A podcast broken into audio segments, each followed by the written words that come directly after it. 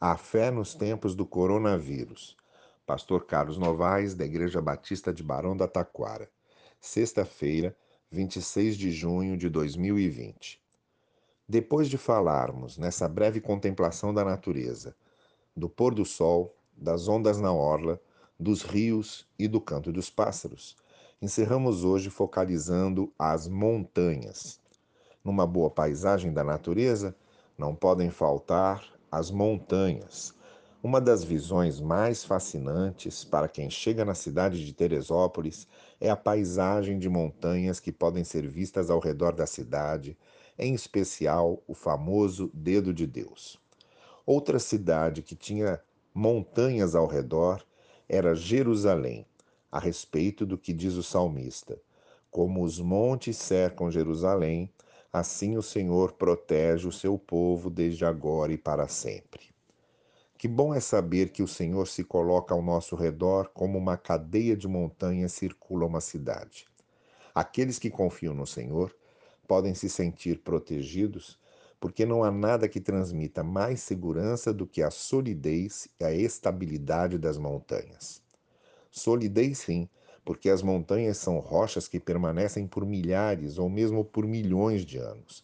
Você olha uma montanha da sua janela e vai dormir sabendo que ela continuará lá no dia seguinte.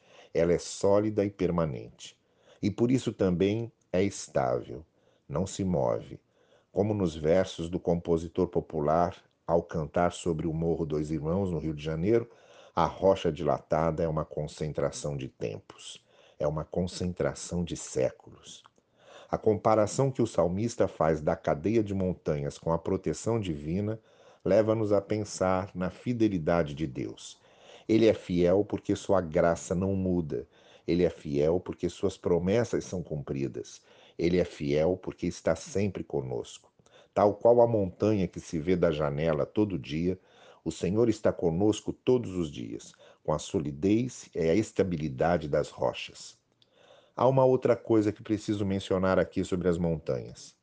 Quando as escalamos, quando subimos até o cume da montanha, torna-se possível ver toda a paisagem ao redor, ter a visão panorâmica de tudo.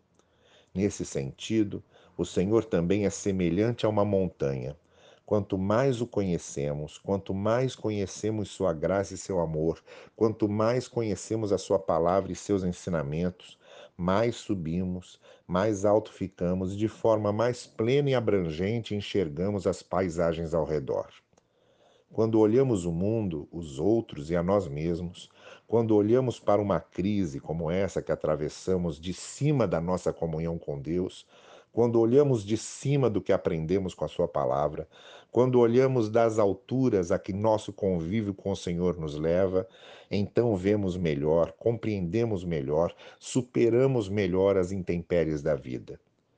Deus é igual às montanhas, não só porque nos dá segurança, mas porque, quando por ele subimos acima do nível do chão, subimos para além das mediocridades do terreno plano, também a nossa visão se amplia.